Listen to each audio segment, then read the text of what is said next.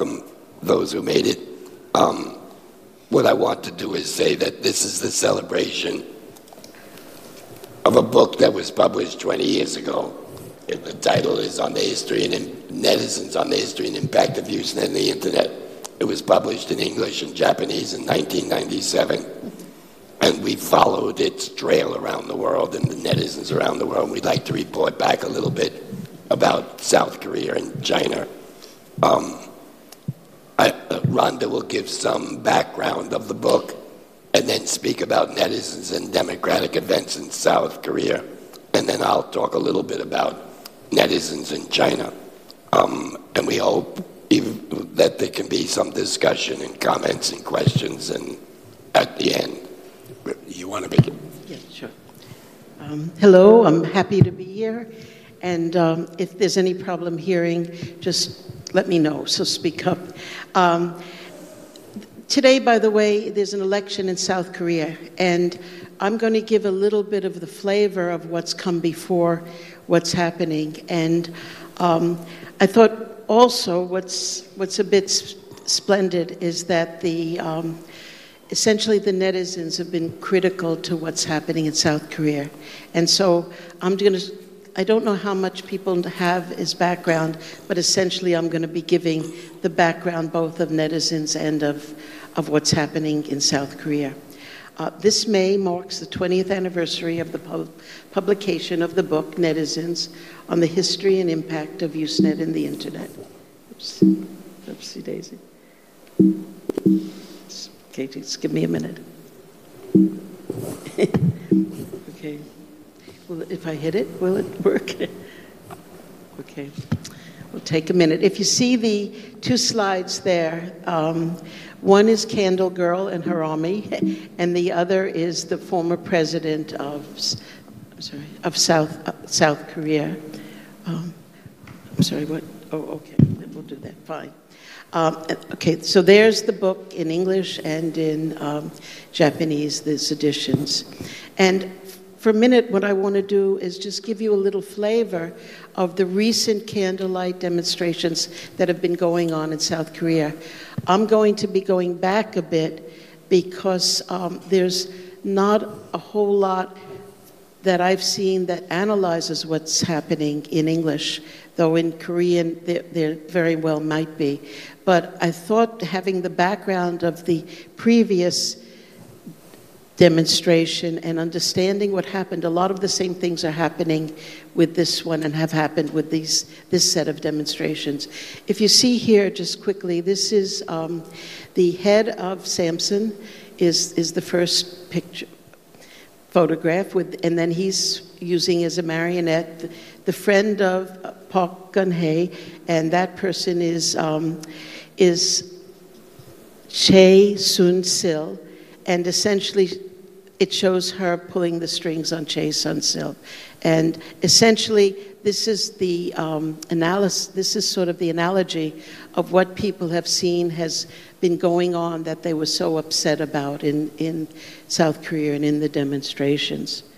Uh, this is just the demonstrations have been there have been big concerts and then there's been various marches to different places essentially the demonstrations have been totally peaceful um, and then there's um, the, the, former president tied up. And I thought this is helpful as an image of what essentially people have, have presented as the, um, the image of what they want, felt had to happen to her.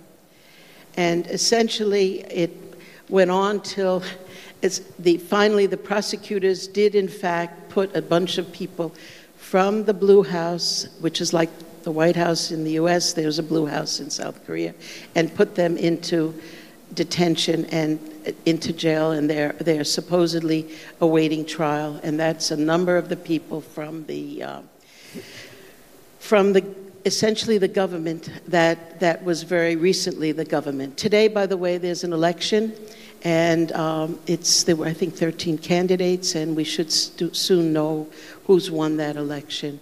And this will be a continuation of the struggle that's just gone on. And there's just a picture of the um, of the candlelight and the um, a bit, little bit of the flavor of the fact there's many, many people, but essentially the light has come from the people's candles, and these have essentially been at night. Um, all right, I just essentially what I want to.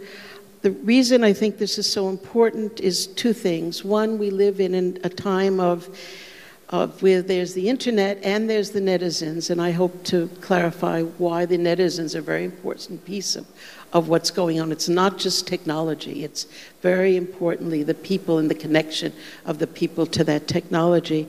And essentially, what's important about all of this is that, that essentially around the world now there's a real crisis of democracy, and South Korea has it has had it and has it continuing.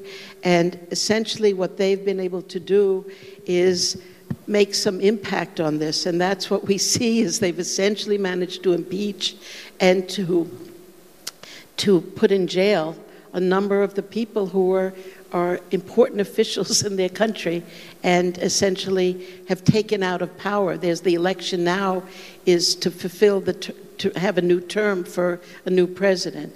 So, what they've managed to do is a little sensational. I thought it's not very well understood in general. And by looking at it, um, I thought it gives us a sense of, of what the potential is of the netizens and the, and the net, which you don't get, I don't think, as, as clearly anywhere else. All right, essentially, um, and these demonstrations have gone on from October 29th to 2016. From 20, sorry, October 29th, 2016 was the first candlelight in this new series, and it, it, they, the last one, the last recent one, was April 29th, 2017, and there were 23 of them. Uh, basically, they've been on Saturdays, and I thought they've been occasionally when they've been another time. Um, and essentially, what I want to talk about is the vision that helped to inspire the creation and development of the net, and how what's going on is, in fact, the, somehow the, um, the demonstration that that vision still has a tremendous importance. And then the other piece I want to talk about is the emergence and development of netizens. Um, okay, first, a little bit of background. Um, essentially, in 1992, Michael Hauben, one of the co authors of the Netizen book, was a student at Columbia University, and he was online as part of Columbia University's connection to the internet. And that's 25 years ago. So that's, and it turns out that in 1992 93, this was just when the internet was really beginning to spread. It had been worked on for 20 years in the research, but it was 20 years uh, after that work that, that it then began to to have um, to be spread and being used by people all over. And Michael was at, in a class and he did a paper on liberty of the press on James Mill's article from 1825. And I thought the importance of that is that that's very much what what we see going on in South Korea. And I think is the general um, the general idea we have to understand, which is that, that unless we can watch over government officials, government will be corrupt. And when, when we went to South Korea, essentially, people said they understood that also. So um, I thought that's, that's important because it, it means unless you have the oversight, you don't have a, um, a situation that you want. And so essentially, those in pos- positions to rule would abuse their power. So that's a bit what James Mills said quite a while ago. And essentially, um, the point was that I thought that Michael realized was that people need to keep a watch over government to make sure that it's working in the interests of the many. And that the technology of the personal computer now makes that possible. And so it's important that, that we understand that and we figure out what do we do about that. And I thought in South Korea, that's what they're working on. Um, I thought also what uh, Michael was, was taking a class in computer ethics, and in that class, he was told that he needed to do a project. And essentially, the project was to do research, but the encouragement was not to use books. And so essentially, he felt he would use the internet uh, that was just developing, which was really not quite the internet yet. It was different networks. and mailing lists and, and different things, but it wasn't, the internet was just really connecting people up in different places. And so he wrote a post, The Largest Machine, where it came from and its importance to society. And essentially, he said that he would write a paper concerning the development of the net, that he's interested in exploring the forces behind its development and the fundamental change it represents over previous communications media and that he hoped to come to some understanding of where it's come from so as to be helpful in figuring out where it's going. And essentially, what happened is that many people wrote him from many different places and basically said the net was something very, very special, but it was special for making possible what those people wanted to do, but it was that, that also the people who wrote him said they wanted everybody online. And so he put together all the responses that he got, and he wrote something called Common Sense, the Net and the Netizens. And it said, Welcome to the 21st century. And what he did is said, You are a netizen. And I've always felt uncomfortable saying that somebody else is a netizen. But I thought Michael at that point was, was recognized that the people who had an interest in in spreading the net, in having the net be something good and make the society better, that he, those people were net dot citizens or netizens. And essentially, the piece he wrote was a, a fairly substantial piece that he then put it online. And he said, we are, we're seeing a revitalization of society, the frameworks are being redesigned from the bottom up, a new, more democratic world is becoming possible. And so I thought what's interesting about this is that it's now common to hear this in some ways from some people, but this is 20 years ago. More, oh, I guess it's more than it's 25 years ago. It's because this was 92 and 93. So, and I thought a lot of people seemed to say that, oh, this is a hopefulness.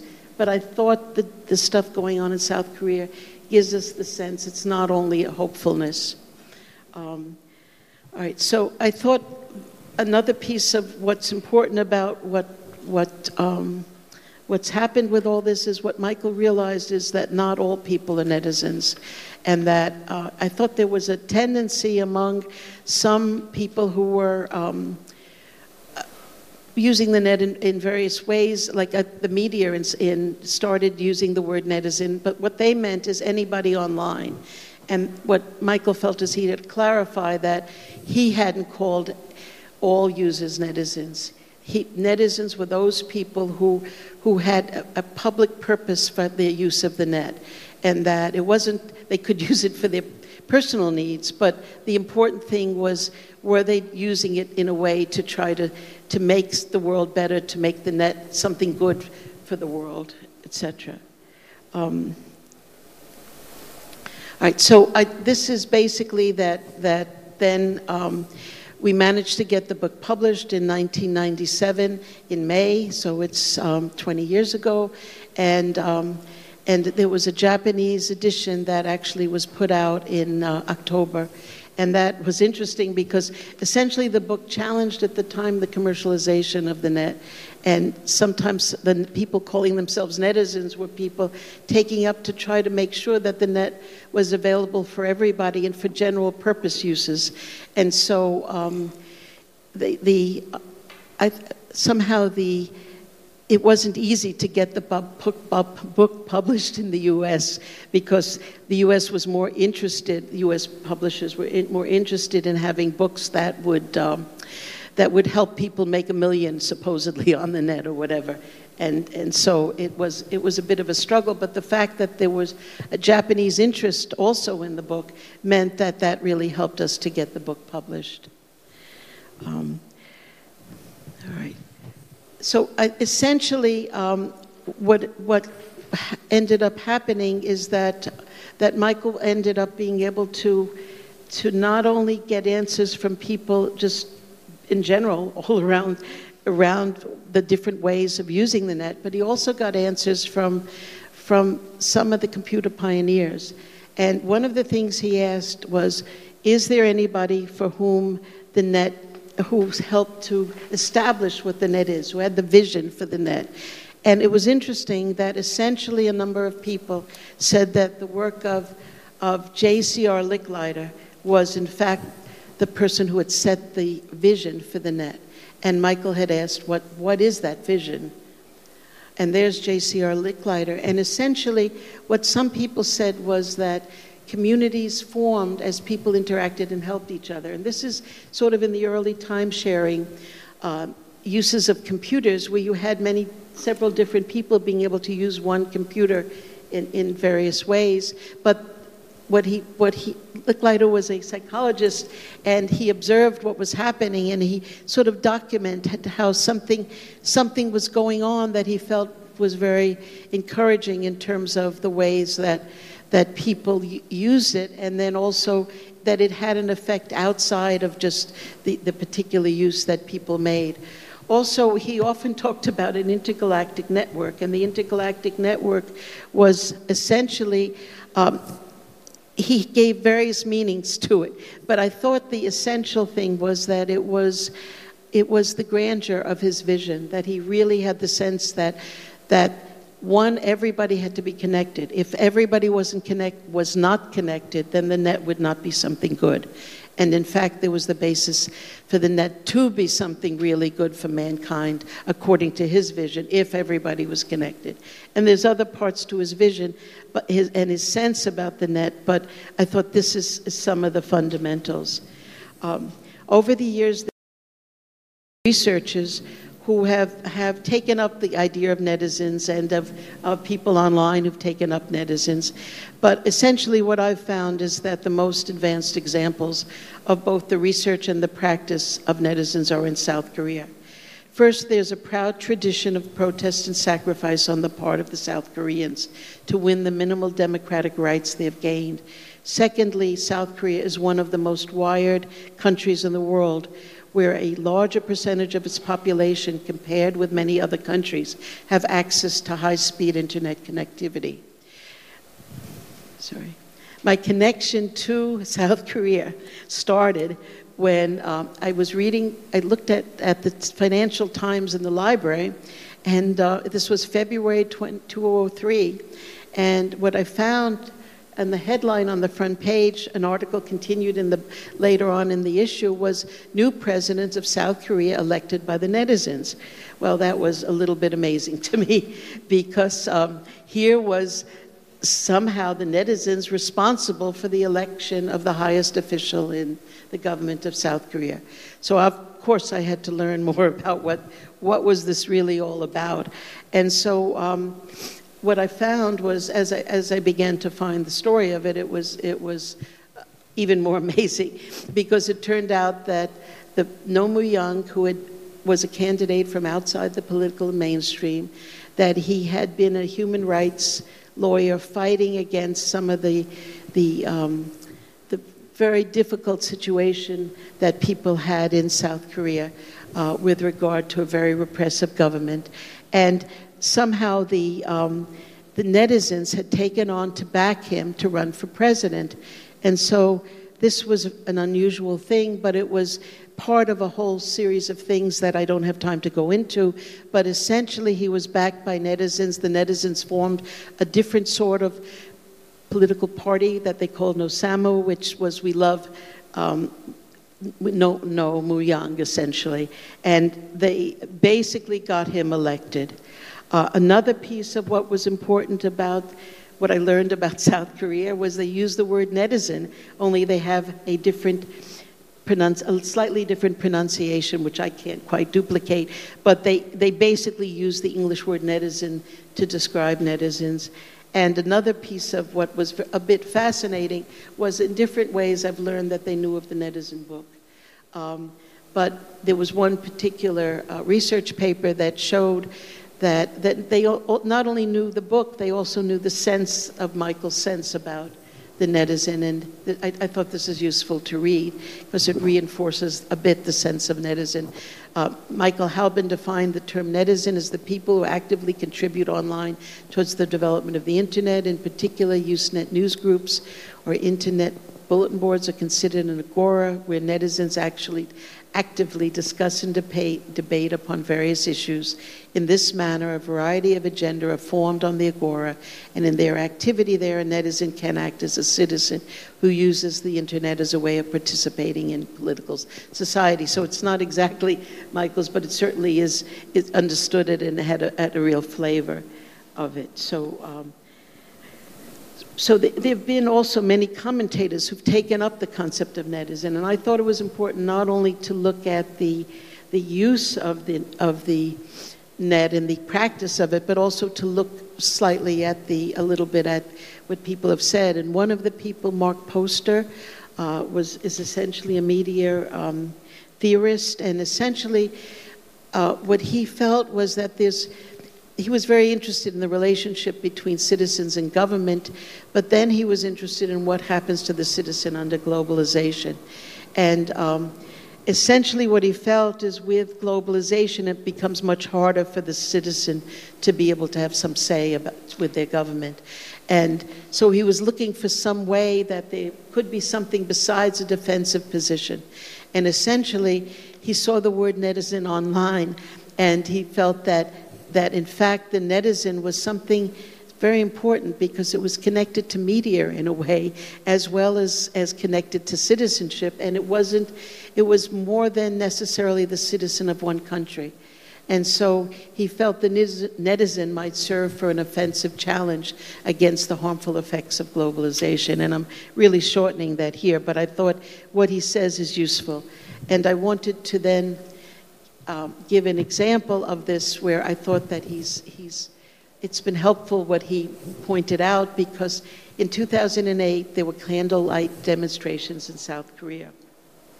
And I was there the first day of them, but I didn't end up going to it. But then we left, but then I watched them from my kitchen in, uh, in New York. Um, and essentially, um, the what happened is there's a world, a world organization for animal health called the OIE, which stands for some French terms. And in 2007, the U.S. got the categories changed for judging the safety of beef. And the, the, essentially, there had been a set of clear categories, which I'm not at this point going to go into, but I can fill people in on this if they're interested. And essentially, uh, the U.S if you have mad cow disease, any cases of it, then, then you can, you, you, under the old system, you were clearly not a risk person for, you were, you, there was a risk people were taking by taking your beef, whereas the new me, uh, means of, um, of categorizing this meant they called it a controlled risk. And the US tests one out of 4,000 cattle, and Japan tests every cattle. So the U.S. is very, very bad on on its how much it tests and and the danger that this represents. But uh, sorry, in fe- in February there was a different, a new president was. Um, came to power in uh, South Korea, Lee Myung-bak, and he was in- inaugurated in, in February 2008, and essentially they had censored the internet, so the netizens weren't able to act the way they had acted prior. But um, in early April, there was an online petition by some people who wanted to impeach him due to policies he had already instituted as of April. And then in April 17th, 18th, Lee Myung-bak, the president, um, went to the U.S. and made an agreement with the U.S. President Bush and essentially, the agreement was beef of any cut, any age, and with bone in could be imported into South Korea from the US. Um, basically, people were very, very upset by that agreement.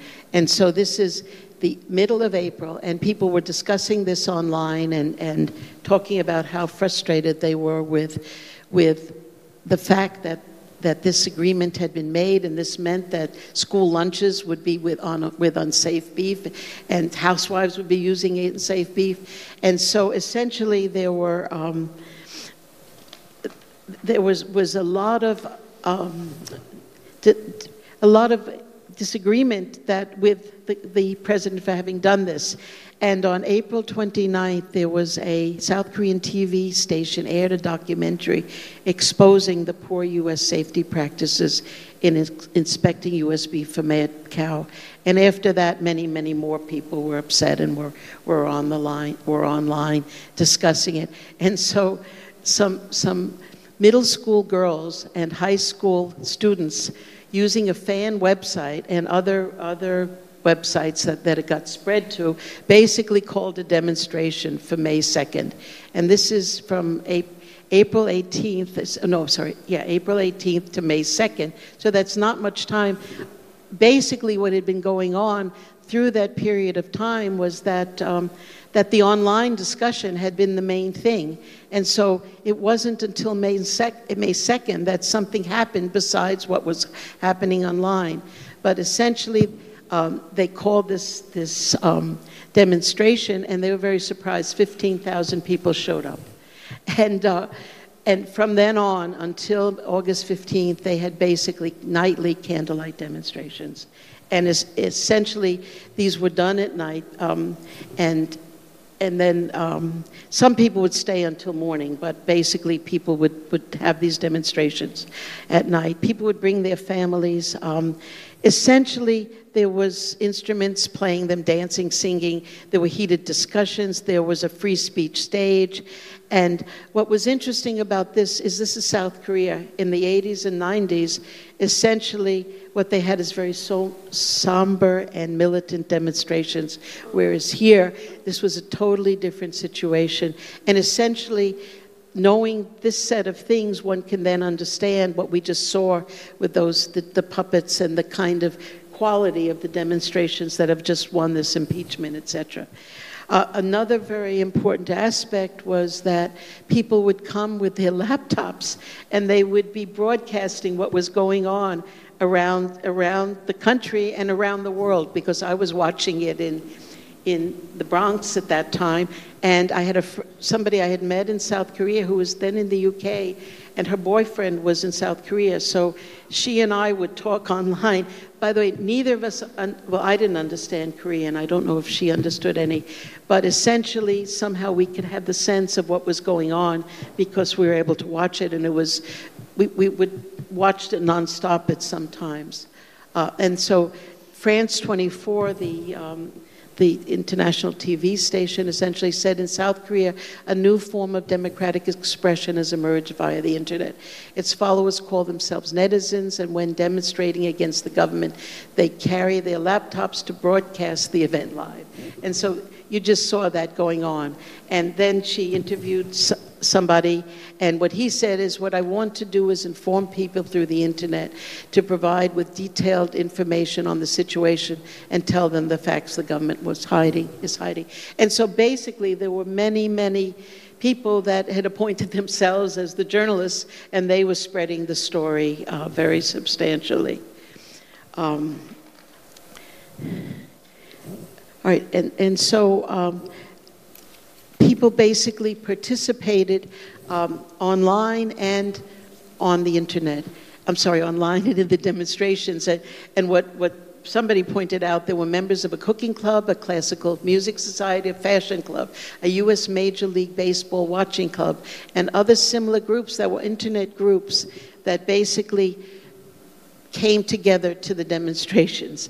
And essentially, what had happened was somebody, these were, were groups to discuss cooking, etc., or classical music. They weren't to discuss politics, but somebody in the group would in, online would introduce what was happening, and then other people would start to talk about it, and then they basically came to the demonstrations. And people took up to bring snacks with them, to bring give water out. Um, and to even take, to take paid advertisements in some of the daily newspapers. Um, and basically, these groups hadn't engaged in politics before, but somehow this, the fact of all this going on and it being so, so available and spread around, that it's, it really encouraged people to take it seriously. And the, uh, another important piece was people at the demonstrations were, there were a lot of women, there were a lot of high school students, there were college students. Essentially, it was a very broad set of people that, that went there um, and, and participated. And essentially, a theory and practice of a more participatory form of democracy was being developed by netizens online and in the streets of South Korea. And in looking at the 2008 candlelight demonstrations, however, a particularly salient example was a set of things that happened on June 10th to 11th, and I want to quickly just look at that. Uh, June 10th is a, a, a special day um, in South Korea, and there was going to be a demonstration, and it turned out it was the largest demonstration in recent history in South Korea that happened that day. But planning for it, what happened is the um, the police brought um, shipping containers weighing 40 tons and eight of them and, and, spread them out. And I don't know if you can see, but those, the, the things they've covered over were shipping containers. And that was basically blocking what was the, what's called the Blue House, which is where the president lives and, and, and works, essentially. And so these were, were set up to blockade. And what happened is the netizens saw these being built. They called it Myungbak's Castle. They decorated it with all kinds of posters and things. And then they created an entry for Korean Wikipedia for it and, um, and called it a landmark of Seoul. And also, some people brought um, styrofoam blocks to the demonstration um, and left them on the side. And at, at 12 midnight, there st- started to be a lengthy discussion. And I don't know if you can see it, but in the bottom on the side, on this side, are the people sitting, and they're talking about what to do, whether to go over the blockade because the they felt that the, the styrofoam blocks would make it possible to go over. So, should they go over or shouldn't they? And essentially, um, they, they debated this. People online would write to the people who were at the demonstration to debate it. And essentially, um, what they decided after five and a half hours was that they would not go over it. They would go to the top of it and bring their banners. And they also brought a banner that said that they wanted to communicate with the president. They didn't want to to attack him, they wanted to communicate with him. And so uh, essentially that was their the decision that they had all come to a, a very lengthy and substantial deb- debate. Okay, and this is just the shipping containers. Once they decided what they were going to do, then together they put together um, the shipping containers so that it would make it possible. No, the styrofoam. I'm sorry, block. the styrofoam. Thank you, the styrofoam to make it possible for them to go to go over it. And I just want you to see on the other side, one side are the people, the other side are the police buses with, filled with police. So had they gone over, they would have had all the police essentially and and it's, it's somehow what they did is they showed they could have gone over had they decided to, but that wasn't their purpose. And so different people commented about this, and one person said, through this demonstration, many netizens comment on the significant meaning of this event to ask what is democracy and what are the rights of citizens.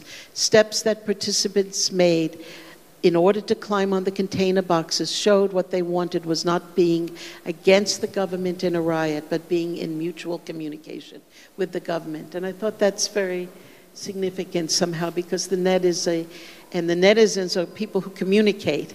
And an, essentially, another statement was honestly, I assumed that people would try to find a way to climb over the container boxes when they had been piled up during the day. But when I learned that the steps of styrofoam were built up after arguments and discussion by participants, not by a few extreme elements, I was really impressed. Even though we learned that problems should be solved by dialogue in textbooks, we are not used to having discussions and are not willing to have arguments. And uh, the person was, was just very impressed. And, and essentially, this is, is an example of democracy. And I thought, in summary, what I found is um, there are people looking at this and who had, had looked at it, South Koreans, and uh, some of their things have now been translated, so it's, it's very helpful. And one of the people who had wrote a very, very interesting article called Analog Government Digital Citizens. And what he, he basically said is that analog politicians must realize that the internet offers an opportunity for a breakthrough to improve Korea's stagnant political culture. The candles lighting up Guan Plaza are carrying the demand that representative democracy evolve into a new form suitable to the internet age. And essentially, what he showed is that when it was impossible in Korea to have the discussion in the plaza, in outside, the netizens took up to do it online, and then to move what they were able to do online offline. So I think this hopefully sets a basis to, to see that it's really worth looking at what's going on in South Korea and trying to see what lessons there are that we can draw. Thank you. Very well done. The reason I say that is she could have talked more, but she promised me some time. And so I, I appreciate it.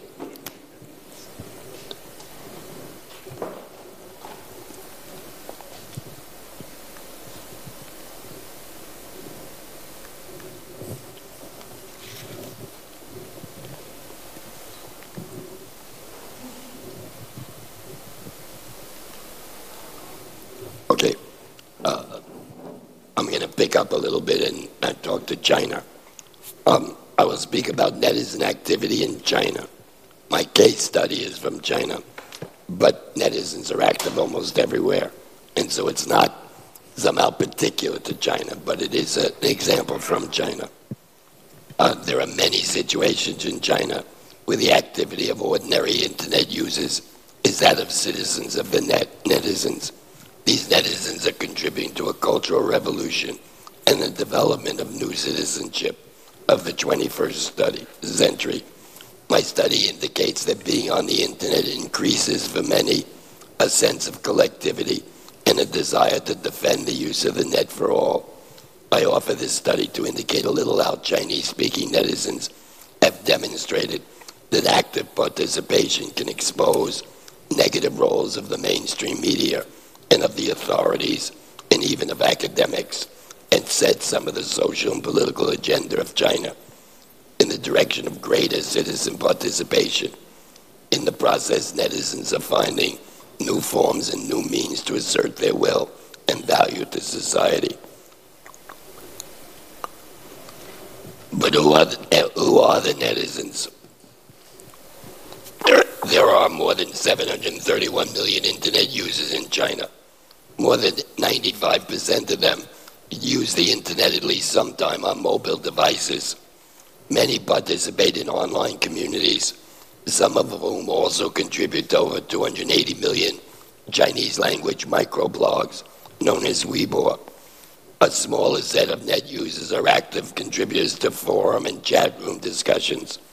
Among the users who actively contribute online, I would locate net users who are netizens who practice some form of netizenship. That is, they defend the internet and contribute actively to it to affect social and political change. But my example is going to be about online gamers and some of them who, who are act as netizens. Online game playing is popular all over the world. By one count, there are over 1 billion online game players. Currently in China, there are nearly 400 million users who at least occasionally play online games of all sorts. At its peak, there were 5.5 million Chinese net users who were playing the Chinese version of the American uh, massively multiplayer online role playing game, World of Warcraft. Most of the time, they would not be netizens. Not in the sense I'm, t- I'm considering, but for those net users who play World of Warcraft using servers in China, often there have been many pressures and restrictions that make their game, game playing use of the internet frustrating and uncomfortable. New releases of the game have been delayed for months as the game companies negotiate with the government regulators over what content must be modified or which ministry is in control. In addition, especially after 2008, there was a major crusade against what the government, media, and academics called internet addiction. The government made concerted efforts to control, stigmatize, and eradicate some game playing. World of Warcraft became a target of much negative government and media attention. Social pressure on World of Warcraft players from the media, teachers, and parents included sending young people to retraining camps to cure them of their addiction.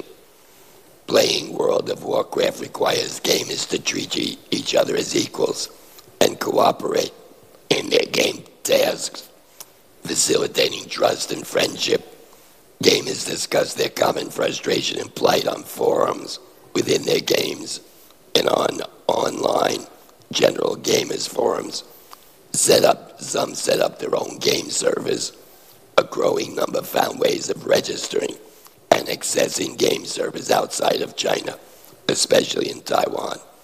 The best known response that defended their gaming well, uh, use of the internet and criticized their plight was a 64 minute animated video named War of Internet Addiction. It was made with some source footage from the World of Warcraft computer game itself using dedicated software known as Machinima. In War of Rec, in, uh, War of Internet Addiction, World of Warcraft player characters, the Skeleton Party, do, do battle with the Green Monster for control of the Azeroth continent. The Green Monster is a pun-like reference to the government's 2009 Green Dam Internet Content Regulation Project. That was uh, that project attempted to require all PCs in China to install software to filter, quote, vulgar content it was, of course, eventually withdrawn because it wasn't feasible, and everybody protested against it. In the war of internet addiction, the characters also do battle with shouting Beast Yang, named after the real life Yang Yongxin, head of the state funded, quote, treatment and rehabilitation center for online addicts. To the gamers, he's an example of a medical and academic establishment government in a paternalistic attempt to regulate their access to leisure game playing. Shouting beast in Chinese is a homophone. Bun on the Chinese word for professor. He is portrayed as an evil, manipulative moneymaker, resorting even to shock therapy to torture young so-called addicts. The narrative in action is full of parody and puns, conveying a message of resistance and community solidarity in a long war for the right to use the internet to play games of their choice without government restrictions and controls. But it, it also playfully criticizes rampant commercialism, social inequality in Chinese society, and the abuse of power. It satirizes social and political odd issues at the time. An example is portraying the corruption of traffic officials who extort money from ordinary car drivers in a scheme called taxi entrapment, or portraying the two government ministries that oversee game playing on the internet as two evil gods that have to be dealt with. Near the end of the video, the rebel leader, Kanimai, gives a long and impassioned speech addressing the internet addiction treatment specialist. It begins Yang Yongxin we are the generation that's grown up playing games. Over these many years, people have changed and the games have changed. But our love for games has not changed. And the weak and disadvantaged status of gamers in this society has not changed. And we work hard for a whole day, come home to a high rent apartment. We face such a distorted version of the game. All we can feel is helplessness. Make no mistake, yes, we are addicted but not to the game itself, but the feeling of belonging that the game gives us. We're addicted to the friends and emotions we have shared over four years, the nostalgia and the hopes and dreams we have placed in these games. We know it is impossible, but still, we still swim tirelessly to the North Pole, to the edge of the globe, to the place where there's no water, but we still can't see that icy land. In the past year, I, just like the others who love this game, diligently go to work on a crowded bus. We never complain that our wages are low. We never lose our mental balance. due to those big townhouses you bought with the money you took from our meager wages. We mourn and cry for the flood and earthquake. We rejoiced and cheered for the manned space flight in the Olympics. From the bottom of our heart, we never want to lag to any other nation in the world. But this year, because of you, we can't even play a game we love wholeheartedly with gamers all over the world. Thanks to all you so-called brick owners, experts, shouting beasts, professors, aren't there enough eulogies, cosmetics, and aesthetics? Every day you have nothing else to do but enjoy your prestigious social status and point at us from ethical high ground. Have you ever wondered why five million gamers are collectively taking this net poison, as you so describe our addiction to the virtual game? The deep-rooted social reasons that are covered. We are accustomed to silence, but silence doesn't mean surrender. We can't stop shouting simply because our voices are low. We can't do nothing simply because our power is weak. It's okay to be chided. It's okay to be misunderstood. It's okay to be overlooked. But it's just, I no longer want to be silent. Shouting Beast answers this speech in a condescending voice. Nice speech, but it's useless. You have a voice, so what? The power behind me easily overwhelms all your voices. By the end of the video, Shouting Beast Yang, Shouting Beast Yang is defeated, but he warns another beast will be selected, giving the impression that the war will go on and go on. The idea for the video and the director of its creation uses the online name Corn Dog. He's a player and lover of World of Warcraft. He and some other gamers had two previous videos and were asked in online forums to make another. He gathered a technical team of about 100 gamer, gamer volunteers, most unknown to him, and used online chat session, sessions and email to discuss the character emotions and the dubbing sending files back and forth by email. It took three months very time consuming, voluntary, collaborative online work to make the video. Oh, I'll try to be quick. Corn Dog was at the time 26 year old engineer in Beijing. On January 21st, 2010, War of Internet Addiction was posted on a few video sharing sites it was viewed and forwarded to so many that millions of people viewed it within the first few days. It captured the attention of tens of millions of gamers, but also many others, not only in China but around the world. Some netizens added Chinese subtitles so speakers of different Mandarin dialects could understand it. English subtitles were added by a Chinese student in New York State. In the comments posted on the video sharing sites and elsewhere, Many said they were moved to tears because the video captured so well their own feeling of the hardship of life as a gamer, but also in general. Uh, some people posted that the game made them feel alive and valuable. And why would there be pressure against people playing a game? Uh, in China, the average amount of time users spend on the internet is almost four hours a day. Many gamers likely spend more than that. For over half the population of China, being online is a normal part of everyday life. War of internet addiction appears on the surface as a video created for a rather restricted consistency, constituency.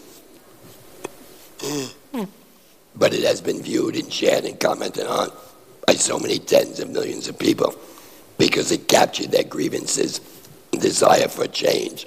So, in fact, it served a larger purpose.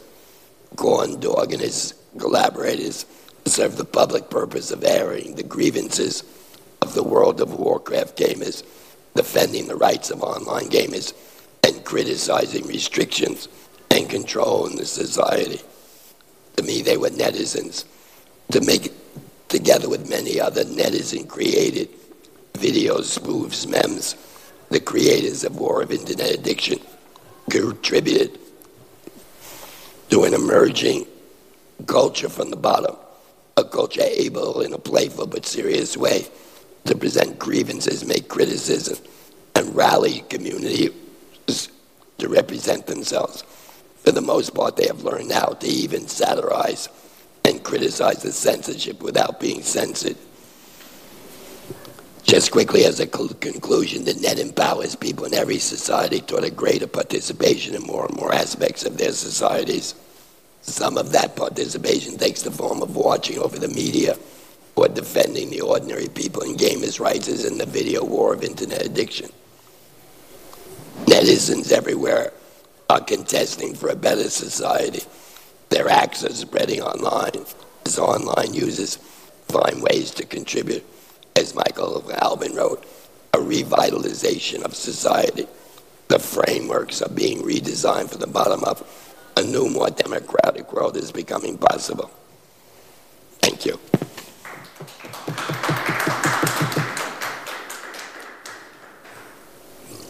Well, thank you very much.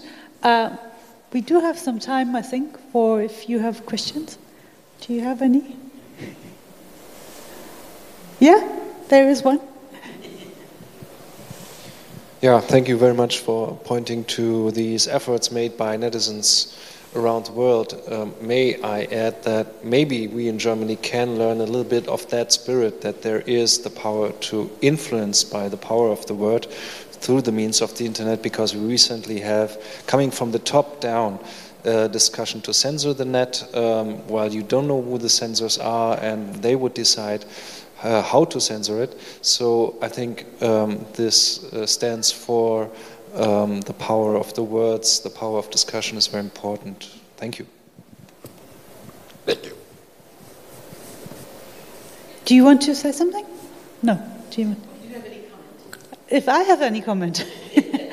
Let me think. I mean, I think it's interesting that you make it very, uh, it sounds very optimistic um, still, and that's kind of surprising uh, because uh, a lot of the discussion at the moment is kind of like not so much more in the spirit of it will be uh, the, the changing factor. It's more what he was saying that there's a lot of censorship, a lot of centralization. And so I, I find it very interesting that you are very helpful.